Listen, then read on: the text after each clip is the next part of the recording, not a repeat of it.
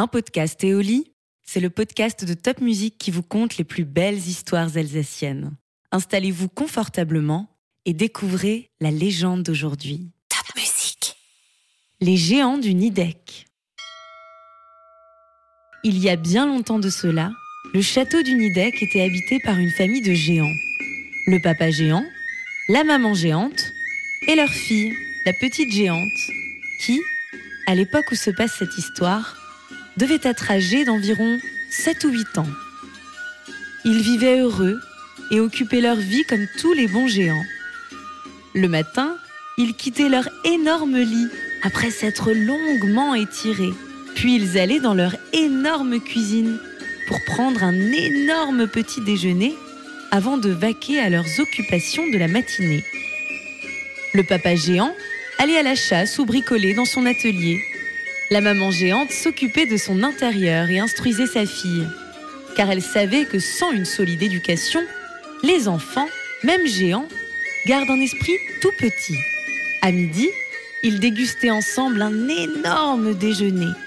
Puis ils se reposaient un peu avant de reprendre leurs activités jusqu'au soir.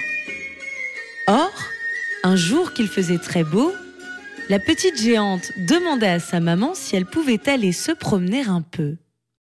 Je ne me perdrai pas, lui dit-elle.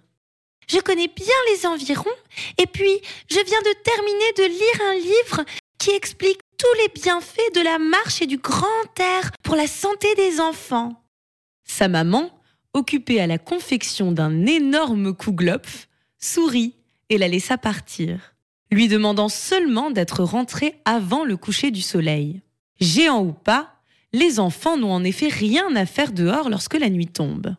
La petite géante s'enfuit donc, toute joyeuse, emportant avec elle une énorme tartine pour son goûter. Elle se balada dans la forêt, les arbres lui chatouillaient les genoux, admira la cascade, flâna un peu dans les prairies si vertes, en respirant à plein poumon, chanta à tue-tête toutes les chansons idiotes qui lui venaient à l'esprit, surtout celles qui agaçaient le plus ses parents. Mais au bout d'un moment, elle commença à s'ennuyer un peu. Le soleil était encore haut et elle n'avait pas envie de rentrer chez elle. Pour une fois qu'on lui avait accordé son après-midi, il fallait en profiter. Elle s'assit donc sur le sommet d'une colline, appuya ses coudes sur ses genoux, mit son menton dans les paumes de ses mains réunies et observa ce qui se passait à ses pieds. Dans la vallée, de toutes petites maisons étaient regroupées en villages, autour des clochers pointus des églises. Sur les flancs de la montagne, les routes serpentaient entre les sapins. Dans les plaines et les douces pentes des collines, des champs de blé et des vignes se côtoyaient sous le soleil. C'était un très joli spectacle. Elle se pencha encore un peu. Soudain, elle aperçut, dans un champ, un laboureur et son bœuf, attelés à une charrue. Elle fut émerveillée par cette découverte. Quel beau jouet se dit-elle. Comme je m'amuserais à le regarder bouger si je le rapportais à la maison. Et sans réfléchir davantage, elle saisit délicatement l'homme et son attelage pour les déposer bien à l'abri dans la poche de son tablier. Le pauvre laboureur criait tout ce qu'il pouvait, suppliait qu'on le relâche, mais elle n'entendait rien.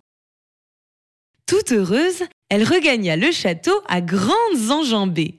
Elle alla trouver son père, qui fumait sa pipe, confortablement assis dans son énorme fauteuil.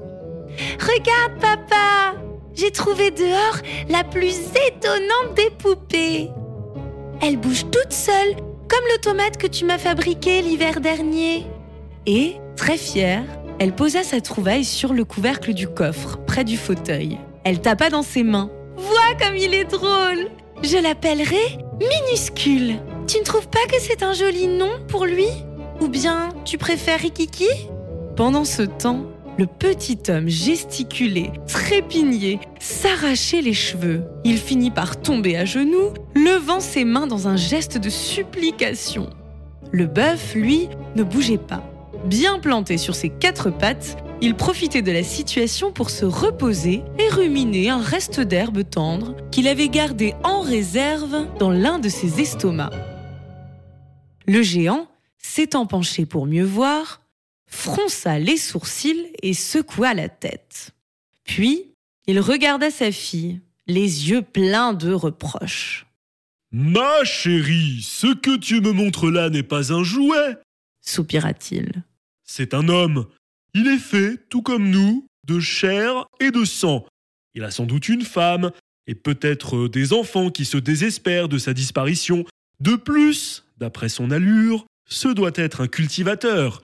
C'est lui qui fait pousser le blé dont nous faisons notre pain, et nous lui devons le respect. La petite géante, penaude, se figea, rougit, et se mit à regarder le bout de ses énormes souliers.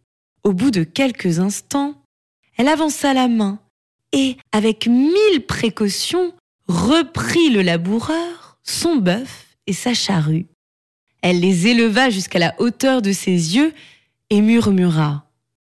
Je te demande pardon, monsieur le laboureur. Je vais vous ramener, toi et ta bête, exactement à l'endroit où je vous ai trouvé. Et puis elle embrassa son père et courut à toutes jambes vers le champ pour réparer sa bêtise.